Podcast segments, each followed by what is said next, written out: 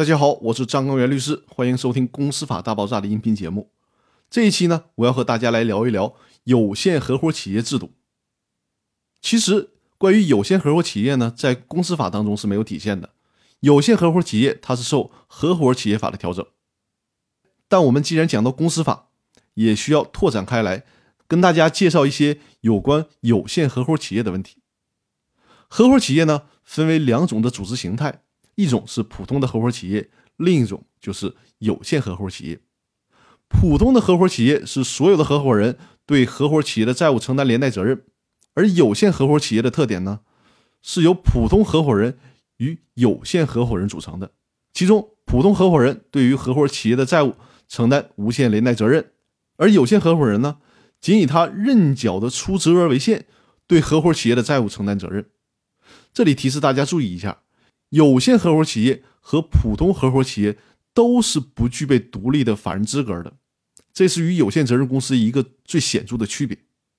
有限合伙人可以用货币、实物、知识产权、土地使用权或者是其他财产权利作价出资，但是有限合伙人是不得以劳务出资的，这与普通合伙人不同。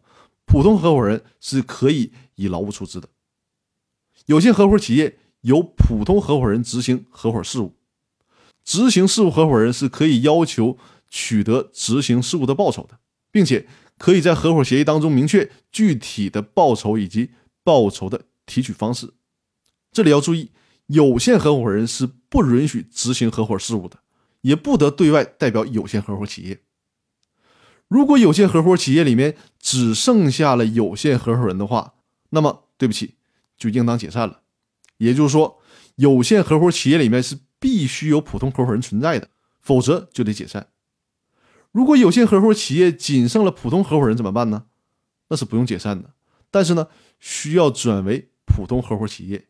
也就是说，你只剩下普通合伙人了，你就不再属于有限合伙企业了，而仅能属于普通合伙企业。另外需要注意的是，国有独资公司、国有企业、上市公司以及公益性的事业单位。社会团体是不得成为普通合伙人的。以上呢，就是有限合伙企业制度的一个最基本的介绍。